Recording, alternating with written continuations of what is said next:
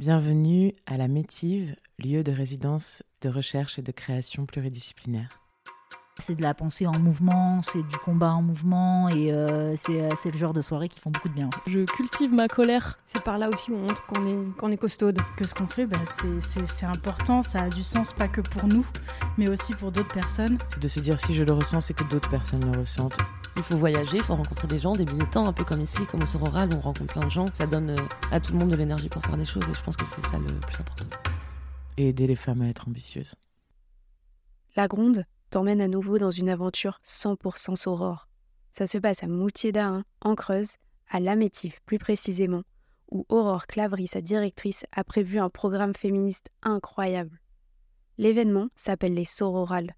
Pendant une semaine entière, artistes, autrices, danseuses et surtout féministes se rencontrent et échangent pour lutter contre les violences sexistes et sexuelles. Tout cela dans une magnifique maison au bord de l'eau à partager des grandes tables et tous ensemble. La Gronde est partie en immersion dans cette bulle de réflexion, d'intelligence et de détermination.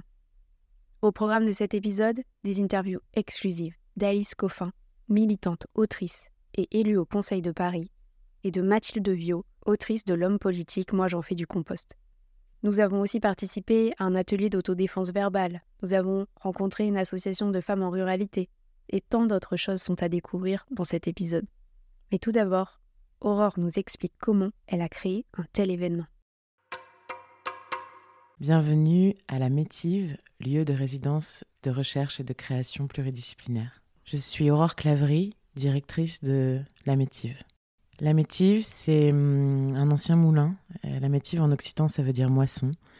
C'est une grande maison et des espaces de travail dans lesquels peuvent venir toutes personnes, euh, en plus de la programmation des artistes de toute discipline qu'on invite chaque année à venir en résidence, on aime aussi se dire que c'est une hospitalité inconditionnelle que propose la Métive, que n'importe qui qui a envie de venir peut venir, louer une chambre, passer la nuit, passer quelques jours. Les Sororales, c'est euh, un événement qui a été créé d'abord par des, des expériences personnelles de qu'est-ce que c'est être une femme qui dirige une structure culturelle en milieu rural. Et hum, ça, ensuite, ça a été des rencontres. Ça a été euh, d'écouter euh, le podcast de Victoire Tuaillon, euh, Les couilles sur la table, avec Mathilde Viau. Ça a été de rencontrer Annelise Vincigara de La Petite à la table ronde sur lutter contre les, VSS avec l'agence qui a été organisée par l'agence culturelle de Nouvelle-Aquitaine.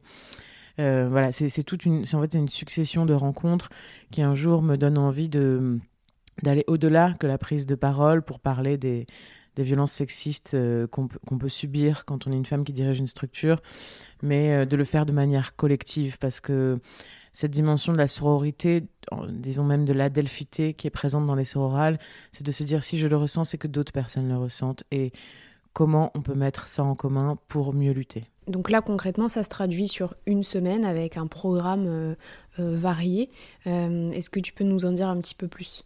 Alors effectivement, les sororales, en fait, il y a deux programmations en une, c'est-à-dire qu'il y a un groupe de, personnes qui ont candidaté en amont, euh, qu'on a sélectionné. Et donc là, il y a, on est 15 à participer au sororal du lundi matin jusqu'au vendredi soir. Mais je tenais aussi parce que j'ai vraiment horreur de l'entre-soi. Euh, j'ai beaucoup de mal quand les événements sont fermés, clos. Je tenais à, à, partager aussi un certain nombre de, de, ces réflexions et à travers des invités, donc euh, qui, chorégraphes comme Myriam Soulange ou bien euh, des autrices comme Alice Coffin, Mathilde Viau, Reine Pratt et Lucille Pétavin. Le but, c'est au final d'avoir une présentation des recherches qui sera un support de réflexion pour mieux lutter contre les discriminations faites aux femmes sur le territoire de la Creuse et ailleurs. Concrètement, euh, qu'est-ce que tu attends de, ces recherches? Quel est l'objectif final? Alors l'objectif final, je, à deux jours de la restitution, je ne l'ai pas encore parce que jusqu'à la fin, j'ai envie que, que les sorales, nous, on permet un cadre et la métive est d'abord et avant tout un outil dont les personnes peuvent se saisir pour euh, penser. Parce que je trouve que dans la société dans laquelle on vit aujourd'hui, on a de moins en moins le temps de penser. Et pour moi, c'est une des raisons qui fait que ça devient du grand n'importe quoi. Euh, et donc là, je ne peux pas porter cette parole toute seule puisque les sorales, c'est vraiment l'idée qu'un un, groupe fasse une proposition, de penser à plusieurs, euh, à plusieurs personnes. Mais je, je, sais, pour avoir participé notamment à un des mini-groupes de travail sur euh, euh, qu'est-ce qu'on peut proposer de concret, qu'une des pistes, c'est la rédaction d'un règlement intérieur qui, qui statue de manière claire pour les structures ou pour les maisons d'édition euh, sur, euh, euh, sur les VSS et d'imaginer un réseau de structures qui travaillent ensemble sur la base de, de l'intégration de ces règlements intérieurs dans, dans leur règlement. Tout à l'heure, tu parlais des, des enjeux aussi d'être une femme directrice d'une structure culturelle comme la Métive. Est-ce que tu peux nous en dire un petit peu plus sur ton expérience? Alors, dans être une femme qui dirige une structure culturelle, il y a être une femme. Donc, déjà, déjà là, il y a un lot de violences sexistes euh, qui ne sont pas liées euh, au fait de diriger une structure culturelle. Ensuite, quand on dirige une structure culturelle, on fait de la politique, euh, même si on n'a pas envie. Et, c'est là que ça devient complexe, c'est-à-dire qu'on est souvent rappelé au fait qu'on est une femme et que donc on ne peut pas jouer dans la cour des grands, qu'on ne peut pas être entendu comme un homme qui passerait un coup de fil, euh, et même de manière officieuse, à un autre de ses amis qui peut avoir une influence politique. Euh, moi, on m'a souvent repris, on m'a souvent un peu rappelé à l'ordre tu fais trop ça, tu fais pas assez ça, tu euh, beaucoup critiqué euh, des choses que j'ai pu faire euh, ou, stigmatiser ces choses en disant que je, par exemple à la Métif, quand je suis arrivée, il y a eu un changement de conseil d'administration. On a dit de moi que j'avais viré les pères fondateurs, alors que c'était pas du tout ça qui s'est passé. Et si j'avais été un homme, on n'aurait jamais parlé de ces en ces termes. On m'a toujours et souvent reproché le fait que j'étais une femme ambitieuse. on, ne reproche jamais à un homme son, son ambition, jamais. Et euh, donc, ça, c'est des choses qui, quand elles, quand elles me sont arrivées il y a 6 ans, il y a 5 ans, je, je les ai assimilées, j'ai essayé de comprendre.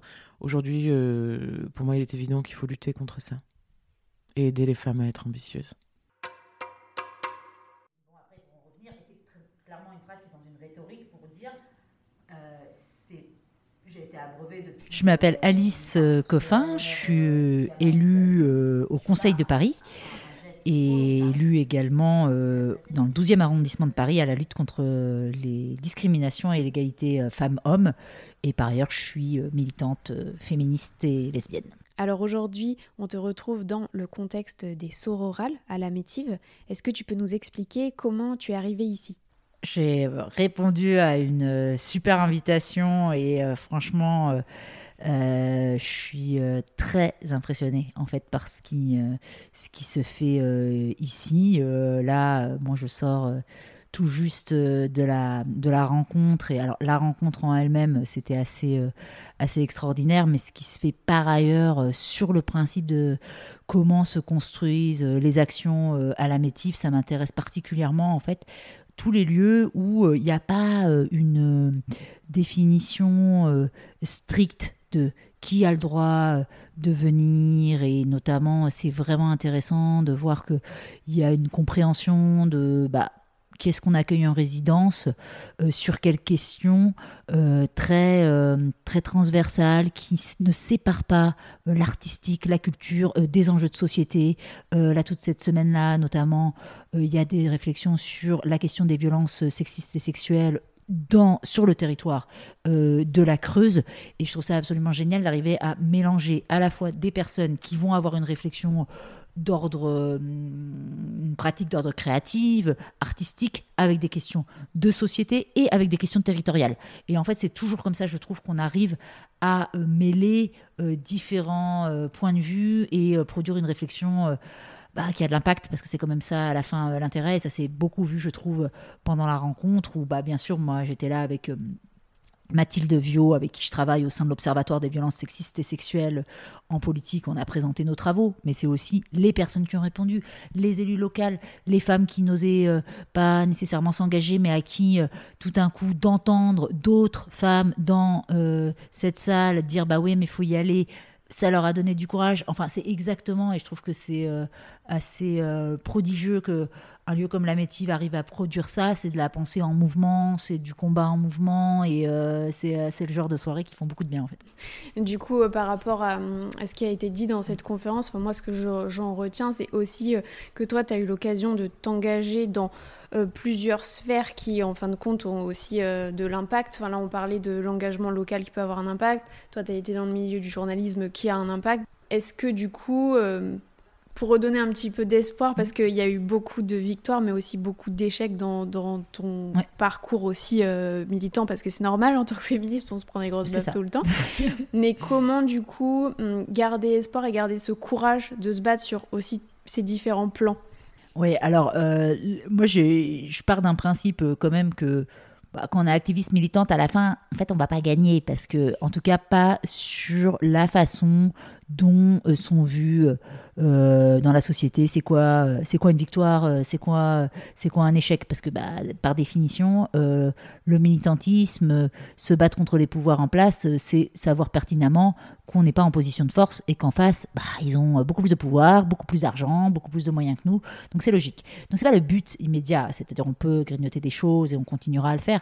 En revanche, ce que ça apporte, euh, et c'est- là-dedans aussi que moi je vois énormément euh, euh, d'espoir, c'est la façon dont on le fait et la façon dont on le fait en, bande et plus ou moins organisé et en, en- joyeuseté en tout cas. Vraiment avec un truc de joie, c'est-à-dire que moi, de toute façon, quoi qu'il arrive, à la fin, je suis trop contente, quoi. Et ça, j'ai plein d'exemples là-dessus, c'est-à-dire, il y a beaucoup euh, euh, des exemples un peu fondateurs. Moi, je me suis beaucoup engagée au moment euh, du mariage pour tous, de la PMA, et surtout de récupérer l'espace public qui était pollué par euh, une organisation comme la Manif pour tous et tous les déferlements homophobes. Bon, je sais qu'il y a tellement, notamment d'ados ou de personnes euh, gays, lesbiennes, trans, qui sont traumatisées par cette période de 2012-2013, tellement c'était dur. Moi, en réalité, c'est une des plus belles périodes de ma vie, mais pourquoi? C'était horrible en face. Sauf qu'on a construit des super groupes euh, avec des rencontres géniales, euh, qu'on était dans l'action, qu'on se voyait tout le temps pour décider de choses un peu aussi ironiques dans la façon de pouvoir détourner euh, les logiques euh, en place. Et à chaque fois, euh, ça apprend à pas avoir peur. Et je pense que c'est vraiment le motif. C'est il y a tellement de terreur, tellement de légitime en fait que avoir un groupe. que ce soit un groupe féministe, antiraciste, euh, antivalidiste. Je prends encore un exemple récent où j'ai la chance inouïe de pouvoir participer à ça. Euh, c'est en train de se développer le militantisme justement euh, euh, antivalidiste, donc des personnes en situation euh, de handicap. Et, récemment, et c'était aussi beaucoup des féministes et des lesbiennes, elles ont organisé une action à la station de métro euh, invalide justement à Paris pour la bloquer, notamment avec des fauteuils et pour dénoncer l'inaccessibilité de l'espace public. Et, ça, on sait, une fois que ça part comme ça, c'est dire, ah, vous me parlez de ça, je me suis dit, mais vous avez déjà gagné, en fait, parce que ça se voyait que alors qu'elles n'ont pas du tout gagné. Je veux dire que le- le- les transports restent inaccessibles, etc. N'empêche que ce qu'elles ont gagné, c'est de dire euh, on est là, on l'a fait en groupe, euh, on a attiré l'attention, on a posé notre problème euh, dans l'espace public. Et c'est ça l'espoir, c'est-à-dire qu'à partir de moment vraiment, moi j'en- j'encourage vraiment à travailler en groupe et aussi à travailler en, euh, avec des jonctions entre différents secteurs, encore une fois, comme le fait euh, la Métive, justement.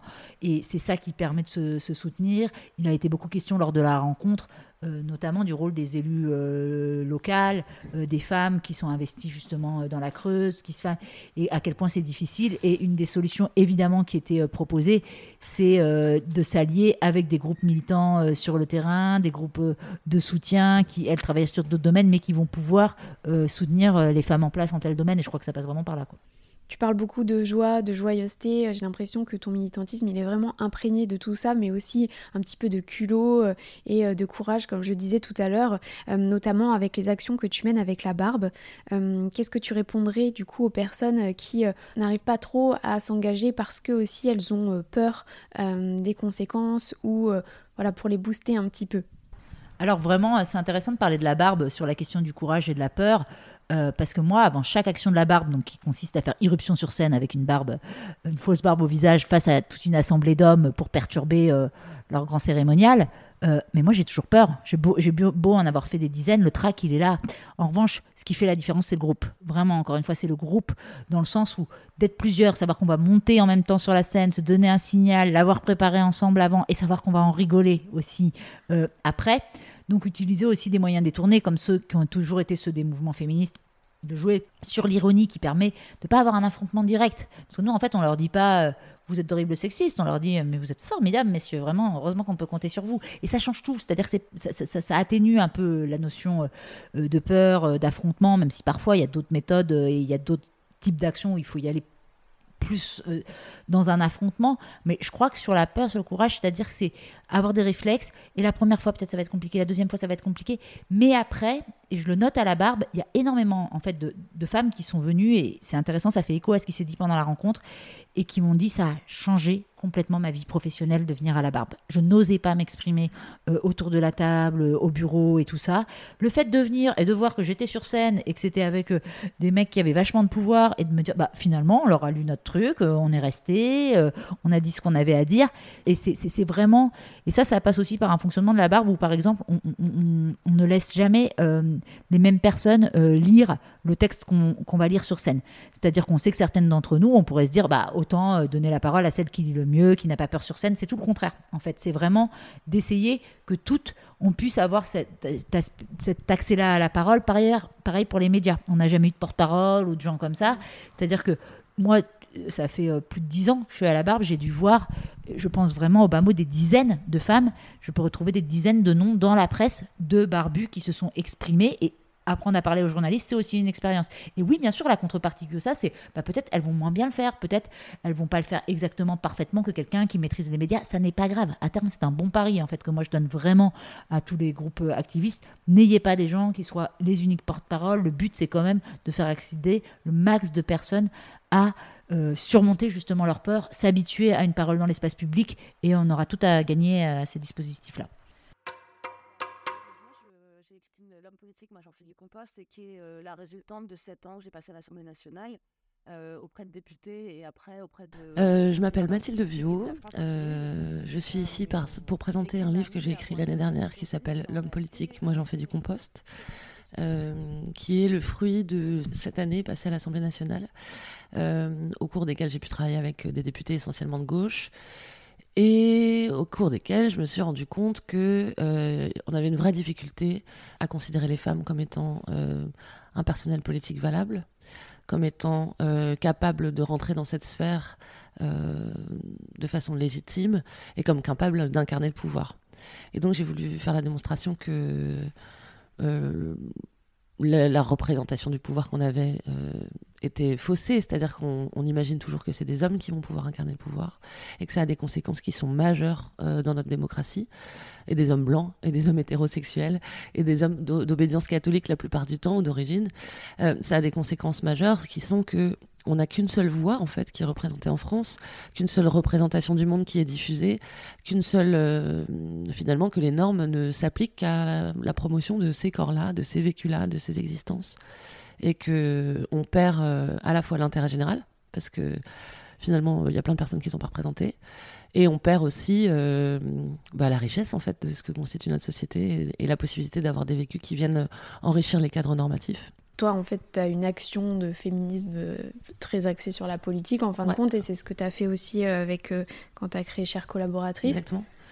Chère Collaboratrice, c'était un collectif que j'ai créé à l'Assemblée nationale en 2016, donc avant MeToo, qui visait à faire la démonstration du sexisme en politique. Donc on avait réuni une centaine de témoignages de femmes qui montraient la violence auquel, enfin, et les, types de, les différents types de violences auxquelles elles étaient soumises en permanence. Euh, bah, ce collectif, puisqu'il a été créé avant, avant MeToo, c'était un peu particulier parce qu'on n'avait pas encore cette possibilité-là réellement de pointer des noms. Euh, donc euh, les femmes témoignaient anonymement sur des hommes qui restaient anonymes. Donc ça a produit un effet de masse en fait qui a, qui a permis de visibiliser quand même. et puis qui a un peu bouleversé le monde politique parce que ça se fait pas trop de parler de ces choses-là encore. Quand on parlait avec des députés, la plupart du temps, on était là, mais c'est bon, arrêtez de parler de ces trucs-là c'est du domaine du privé. Et en fait, ce que ça veut dire de dire c'est du domaine du privé, c'est que dans violence sexuelle, ils entendent sexuel, ils entendent pas violence. Et ça, c'est un truc de malade quand même. C'est-à-dire qu'ils considèrent encore maintenant que euh, quand on agresse euh, sexuellement une femme, c'est qu'on la désire en fait, et que euh, voilà, il n'y a, a, pas de problème. et donc, c'est tout un travail de modification des mentalités, de changement culturel qui, est, qui doit s'opérer, qui, je trouve, va assez vite en fait. Euh, puisque mais MeToo a fait exploser ce truc. Oui, la vague MeToo a quand même changé énormément de choses, euh, les mentalités, etc. Moi, quand je parle avec des femmes politiques euh, de comment elles ont essayé souvent individuellement. C'est-à-dire, en fait, le, truc, c'est qu'elles étaient souvent seules face à des hommes et elles parlaient pas entre elles. Et donc, il y avait vraiment une difficulté pour les faire tomber. Mais là, le fait que, la, le fait que la vague MeToo soit passée, effectivement, ça a créé quelque chose de tellement collectif qu'en fait, cette multitude a fait que les hommes n'ont plus pu ignorer ce qui était vraiment en train de se passer. C'est-à-dire, ça crie tellement, au bout d'un moment, c'est assourdissant, ils sont obligés d'entendre. Et donc, euh, ça, ça a évidemment atteint aussi la sphère politique et ça, ça nous a permis, en fait, de, de, soulever euh, ce qu'on était en train d'essayer de faire. euh, ça, ça a vraiment porté tout. Et donc, et donc, moi, je trouve que ça va assez vite. Et, mais malgré tout, les résistances sont énormes. C'est-à-dire qu'il n'y a aucune homme, aucun homme qui a une carrière brisée, il faut le dire. Enfin, euh, Damien Abad est encore député. Euh, et donc, tous nos efforts euh, restent encore devant nous à mener, quoi. Enfin, à essayer de mener cette bataille parce que en face de nous, les résistances, elles sont hyper fortes. Ton discours, il est plein d'espoir et ça fait du bien que les choses changent, etc. Euh, je peux pas m'empêcher de penser euh, cependant à ce qui s'est passé euh, à la France Insoumise avec euh, Adrien Quatennens. Euh, ça a dû être une sorte de désillusion. Euh, comment toi, tu l'as vécu, cette affaire? Euh, moi, la désillusion, c'est pas trop mon sentiment dans la vie en général. En revanche, la colère, ouais, vachement. Euh, C'est-à-dire que mm, le sentiment de trahison a été très fort à ce moment-là. Moi, vraiment, euh, à l'époque, euh, avant Quatennens, avant cette affaire, je travaillais avec euh, Adrien Quatennens, parce que j'étais la conseillère affaires sociales et que lui, il était dans la commission affaires sociales. Et j'étais aussi la conseillère euh, droits des femmes de Mélenchon. Ce qui m'a amené à travailler beaucoup avec eux deux. Ce qui m'a amené personnellement à être extrêmement triste en fait de devoir aller sur des plateaux de télé pour dire ils font n'importe quoi, c'est des gros cons. Enfin, c'est un peu ça euh, qui s'est passé. Et ils utilisent la cause des féministes, enfin, ils utilisent la violence contre les femmes aussi à des fins de popole. Parce que ce qui s'est passé aussi derrière, moi je les connais suffisamment, Mélenchon, je le voyais toutes les semaines, vraiment longtemps. Je sais que derrière ça, il a voulu aussi utiliser cette crise-là pour remettre dans le rang euh, des insoumis qu'il jugeait non loyaux. C'est-à-dire qu'il s'est servi de ça, il a utilisé Quatennens en le défendant. Tous les députés qui euh, sont allés contre lui, euh, sur le fond, qui ont été beaucoup plus euh, loyaux à leurs propres idées, il les a dégagés. Et donc c'était une façon aussi de recaler tout le monde et de faire la distinction dans son truc entre ceux qui considéraient comme étant loyaux, c'est-à-dire qui vont être beaucoup plus attachés au chef que à la cause défendue. Eux, ils sont restés dans le cercle et c'est eux qu'il va, c'est autour d'eux qu'il a reconstitué la nouvelle législature. Le fait d'utiliser les violences faites aux femmes à cette fin est d'un cynisme inouï. Et, voilà, ça m'a, enfin, ça a été une immense tristesse de constater qu'il était prêt à jeter euh, euh, comme ça euh, l'entièreté de nos combats qu'on menait en plus dans ce mouvement-là depuis des années avec pas mal de visibilité, pas mal de une vraie constance politique. On avait un discours qui était très construit et il a tout fait s'écrouler. C'est-à-dire que moi, pour moi, ça représente des heures de travail aussi derrière, où vraiment je travaillais sur ces questions-là. Bah, c'est extrêmement. Ça, c'est. Non, ça me décourage pas, ça me met en rage folle. Avant, réellement, je pense qu'il y avait une vraie constance. Il y avait la, la possibilité pour des femmes féministes dans le mouvement de s'exprimer, de porter une voix et d'être entendues. Euh, pas toutes, hein, euh, mais Clémentine Autain sur ces sujets-là était très visible. Daniel Obono aussi, Daniel Simonet aussi. Euh, actuellement, Sarah Legrain, elle fait ce qu'elle peut, elle n'y arrive pas trop, mais elles essayent en fait de- d'exister politiquement sur ces sujets. Mais en fait, elles sont face aussi à quelqu'un qui, euh, qui a détruit leur travail, quoi. Donc c'est hyper dur. Mm. Mais avant ça, il essayait quand même de faire des efforts. Politiquement, du coup, euh, c'est compliqué aussi de, de- de continuer euh, avec la France insoumise. Quel Ouais. est le futur pour toi, euh, féministe politique? Moi et quelques autres, hein, parce qu'on peut pas faire des choses tout seul.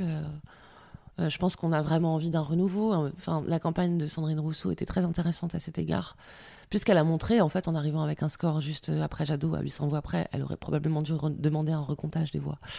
Euh, elle, euh, a fait la démonstration que ces sujets intéressent la population massivement et pas juste dans une petite euh, mesure.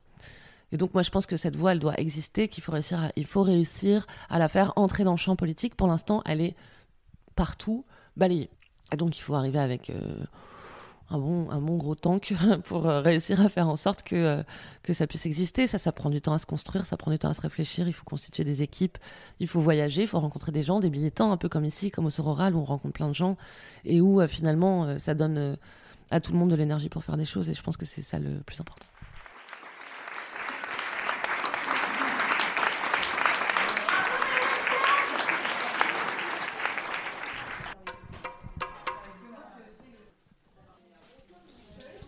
Nous dire ce que tu vas préparer à manger? Oui, je suis en train de laver des poivrons. Je pense que je vais faire euh, trois plats chinois. Et une, c'est comme ratatouille, mais version chinoise. Parce que je vais ajouter anis dedans. Et puis, je vais faire. euh, c'est quoi d'autre? Je vais faire un, un sauté de choux avec une sauce euh, soja sucrée avec ail. Et puis, je vais faire une recette avec Saint-Jacques, euh, nouilles de riz et beaucoup, beaucoup, beaucoup, beaucoup, beaucoup, beaucoup d'ail. Voilà. l'ail. Ok, super.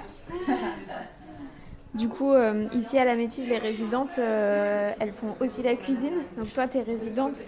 Oui, du coup, on, nous, c'est.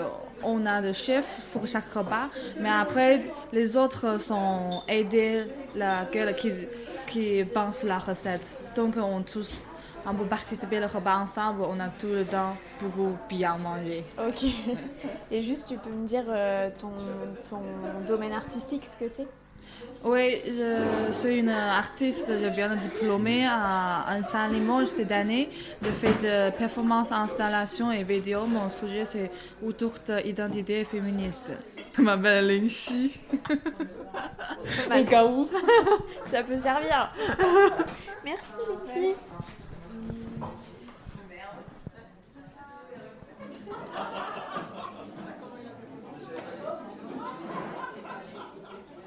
On est tout de suite avec euh, l'association Les Costaudes. Euh, Est-ce que vous pouvez rapidement euh, vous présenter, nous dire un petit peu l'objectif de l'association?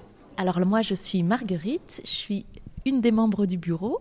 L'association des costaudes, c'est autour du fil rouge des femmes en zone rurale, on peut dire. Et ça va être autant des moments de rencontre, créer du lien, du partage de savoir-faire, des moments festifs de convivialité et oui, partage savoir aussi en plus de savoir-faire. Dans les événements, j'ai cru comprendre qu'il y avait eu un atelier euh, mécanique, c'est ça? Est-ce que l'une de vous peut nous dire euh, comment ça s'est passé, euh, comment ça a été organisé? Alors oui, je suis Lola, je fais partie des costaudes. Et du coup, alors le 1er octobre 2022, nous avons organisé les costaudes, lors desquels il y avait plusieurs ateliers l'après-midi de proposer, dont l'atelier mécanique. J'ai pris le micro parce qu'en fait, c'est ma voiture. Et donc, euh, cet atelier, il était proposé donc de faire le tour de la voiture. Et euh, ensuite, on a proposé de faire une vidange de la voiture, quelque chose qui est accessible de faire chez soi avec le bon outil. Euh, voilà, donc c'était l'idée de, de- faire un partage de savoir-faire justement sur quelque chose qui est possible chez soi et qui n'est peut-être pas facile d'accès pour la condition féminine euh, de premier abord. Comment ça a été reçu euh, par la population vraiment, là où vous habitez, cette création d'association? Du coup, moi, c'est Boréal. Je fais aussi partie euh, de la collégiale des Costaudes. Euh, ça a été reçu. On a, on a eu beaucoup de soutien en fait suite à notre premier événement où euh, des gens de tout profil euh, finalement étaient très contents euh, de pouvoir participer à ça et ils nous ont dit ah bah en fait vous répondez à un besoin qu'on n'avait pas su exprimer. Ça, on a entendu cette phrase et, du coup c'est très hum, valorisant et ça, ça motive pour continuer les actions. Et surtout en fait aussi de voir du soutien de gens qui sont plus forcément sur le territoire mais qui ont vécu dans des zones rurales qui ont dit mais oui mais ce genre de choses c'est nécessaire en fait et, euh, et du coup ça a été très très bien reçu majoritairement on a on a, on a reçu, euh, on n'a pas eu de, retour négatif suite à, nos actions. Et on est soutenu, par, euh, bah, par les gens qui vivent sur le territoire, mais aussi par les gens qui s'engagent dessus, donc les politiques, donc le maire, par exemple, de notre commune, ou, ou les députés de notre département, etc. Donc c'est très, c'est très chouette. Euh, Qu'est-ce que vous répondriez aux jeunes filles, aux jeunes femmes qui aujourd'hui veulent s'installer en ruralité, peut-être travailler dans le monde de l'agriculture, mais qui hésitent aussi pour ces questions-là de, peur du sexisme, de peur du rejet, de peur de ne pas être légitime? Euh, du coup, ce que je répondrais, c'est de s'appuyer et d'essayer de, rencontrer les gens sur le territoire déjà, euh, parce que finalement, je pense qu'on peut trouver du soutien sur, dans ce genre de milieu, parce que bah, on est peu nombreux et du coup, ça- s'appuyer sur euh, le collectif et, euh, et les gens qui existent déjà sur le territoire, c'est important et ça permet, je pense, euh, de s'ouvrir des portes et euh, d'avoir plus de facilité à, à se bah, s'installer et pour les personnes, les femmes qui veulent s'installer en agriculture aussi se rapprocher des réseaux euh, liées à ça, notamment par exemple le réseau de la FADEAR, qui est une association pour, pour l'installation des, paysans et des paysannes, et qui a notamment pas mal de, groupes femmes dans plein de régions différentes. Et, voilà. Donc, bonjour, je m'appelle Laure. Euh, je fais partie euh, du CA des costauds depuis cet été. Euh, et, j'ai rencontré les membres, les filles qui, en font partie depuis un an et demi, depuis qu'on est arrivé en Creuse. du premier temps, en fait, j'ai fait partie du groupe de discussion entre femmes qui, qui se passe dans les mondes en Bazac, où on se rencontre à peu près une fois par mois et, et on discute de sujets différents à chaque fois. Il y a une thématique et, et euh, ces sujets à, enfin voilà, un prétexte à, parler et avoir aussi peut-être un point de vue un peu différent de ce qu'on pourrait aborder euh, juste dans une discussion euh, lambda. Ces discussions-là m'ont permis de, me poser des questions sur moi-même, sur, sur, sur la façon d'aborder les choses. ça m'a permis d'avoir différents regards en fait par Hum, différentes façons de poser une thématique, d'y réfléchir.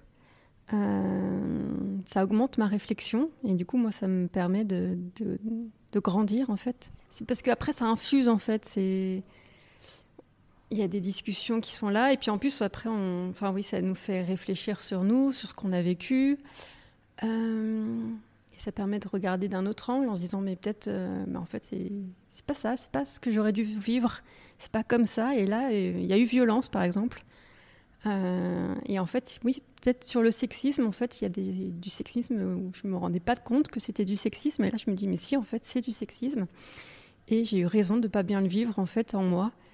Euh, donc ça, ça, ça fait du bien aussi de l'entendre et de revoir un peu son histoire et de se dire que non, c'est pas normal et, j'ai pas envie que d'autres femmes le vivent. Après l'empouvoirment, euh, moi j'ai un exemple vraiment euh, concret. C'est un spectacle que j'ai fait de danse. Et, euh, quand on m'a parlé des costaudes, et eh ben en fait j'ai dit, ben moi j'ai un spectacle de danse et je pense que c'est un endroit où j'ai envie de le faire parce que je ne suis pas danseuse, je ne suis pas professionnelle, mais il y a ce spectacle qui était important pour moi parce que c'est sur une partie de, de, ma vie, quelque chose que j'ai vécu. Et là, je me suis dit, bah, si, en fait, c'est par là aussi où on montre qu'on est, qu'on est costaude. Euh, quand on vit quelque chose, qu'on a envie de le faire et qu'on a envie de le montrer, même si euh, on ne on se sent pas légitime de présenter ça, et eh ben on s'en fout en fait. Euh, on, sent pouvoir et on le fait et on le fait devant les autres, on le fait avec les autres. et les costaudes m'ont donné aussi cette force là. Peut-être pour terminer, qu'est-ce que ça veut dire pour vous de participer à un événement comme celui qu'on est en train de vivre aujourd'hui, des sororales pour moi, c'est important d'être ici parce que je trouve que ce genre d'événements sont importants, de se retrouver bah, en adelphité, de pouvoir euh, avoir des discussions sur plein de sujets liés à, nos conditions, etc. C'est quelque chose qui est toujours très fort, je trouve. Et du coup, avoir été invité ici à, venir parler de notre projet, déjà, ça, ça contribue aussi à, me dire que, que ce qu'on fait, bah, c'est, important, ça a du sens, pas que pour nous, mais aussi pour d'autres personnes. Pour moi, c'est important parce que euh, j'ai déjà vécu des moments où j'étais côté public ou même dans des discussions informelles sans que ce soit une rencontre organisée qui m'ont donné des idées. Je me suis dit, ah bah ok, cette personne, elle est capable de le faire sans être professionnelle, experte, sans avoir d'expérience auparavant. Ça donne une idée, ça donne envie, on essaye. Donc là, je me dis, bah voilà, on donne notre idée, euh, ce qu'on a fait, et puis les gens pourront s'en emparer.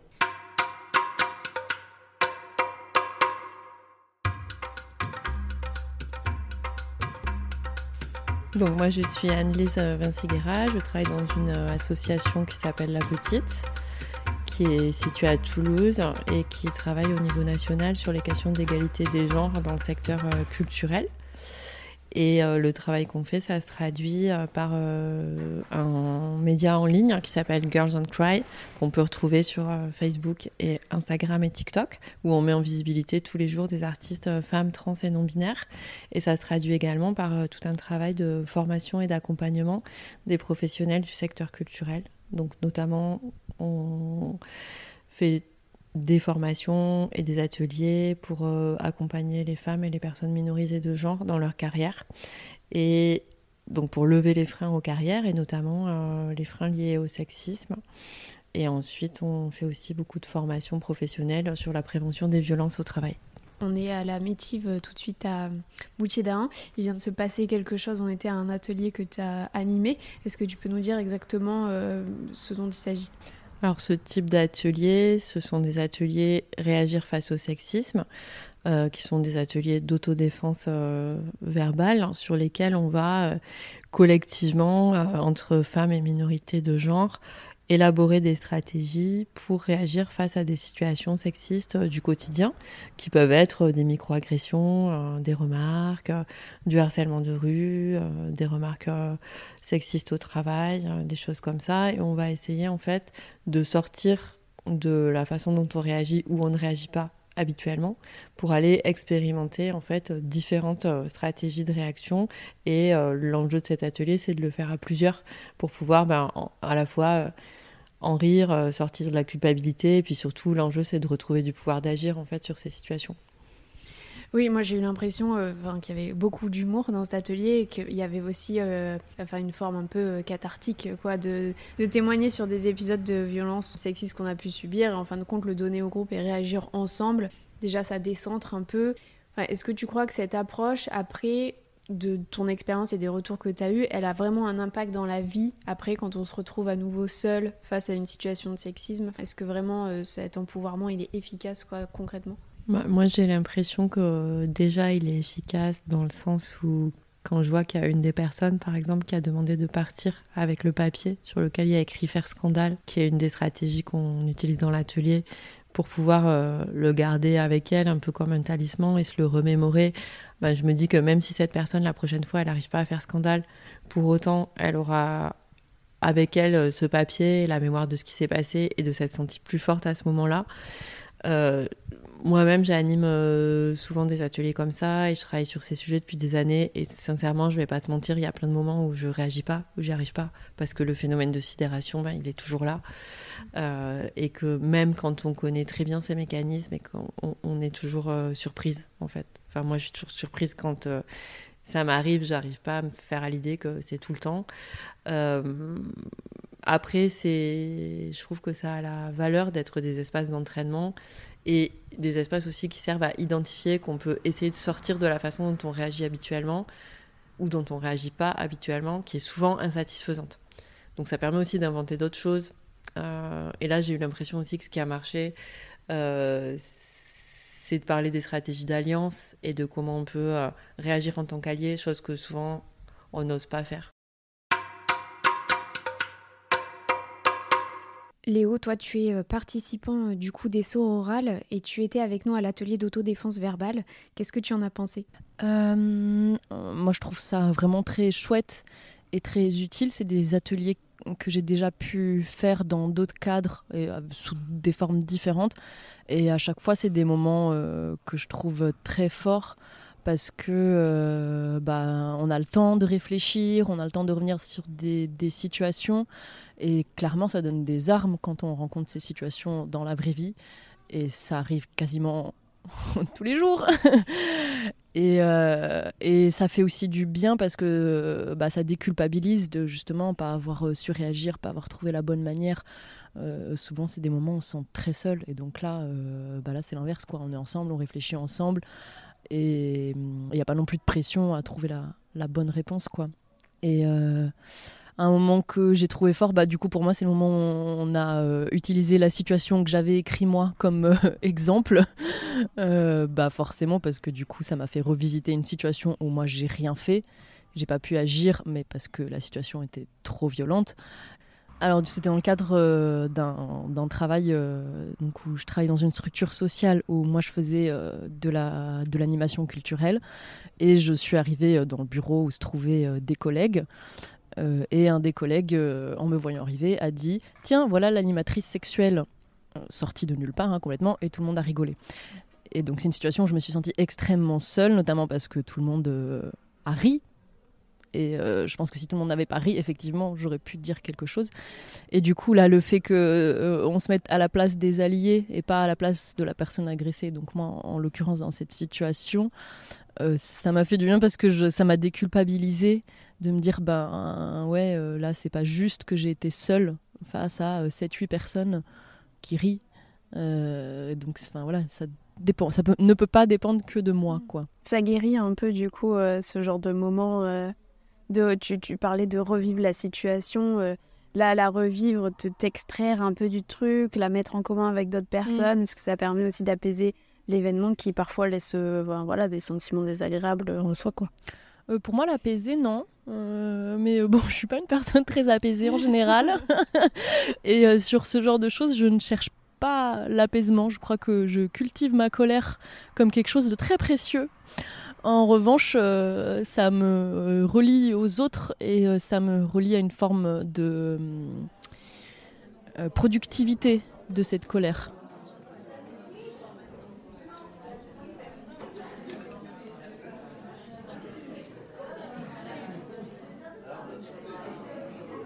Du coup, moi, je m'appelle Babé. je suis artiste. Je fais principalement de la gravure et de la petite édition. Et du coup, l'idée ici, c'était de proposer un atelier fanzine sur toute la durée du, de, des sororales. Et donc, euh, en fait, on a une maquette vierge. Donc, c'est des pages, euh, des pages euh, mises ensemble. Et l'idée, c'est de les remplir tout au long de la résidence. donc, moi, j'ai mis à disposition de quoi faire du collage, euh, des tampons, de, une machine à écrire. Et euh, mais après, les gens s'en emparent comme ils veulent. Donc, euh, j'ai mis à disposition ces choses-là parce que c'est des choses faciles à prendre en main quand on n'a pas de pratique de dessin ou d'écriture ou, plastique. Mais on fait ce qu'on veut. Un fanzine, c'est une petite édition faite en mode do it yourself fait, c'est quelque chose qui est pas mal apparu dans les années 70-80. Euh, euh, c'est la contraction de fans, fanatiques et de magazines. Et du coup, c'est. Voilà, c'est une revue alternative, euh, une publication alternative qu'on initialement photocopie avec la photo, en noir et blanc et qu'on distribue comme on peut.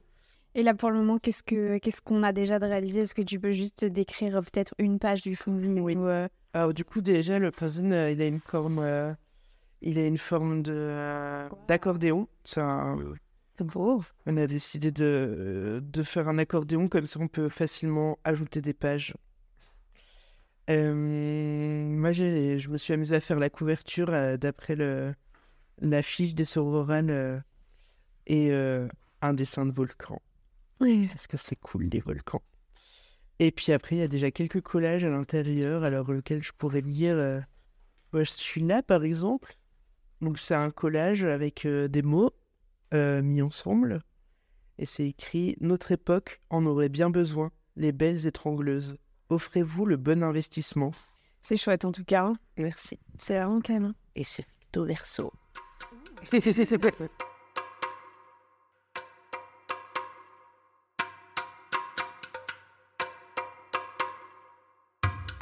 Et voilà, les orales, c'est déjà fini.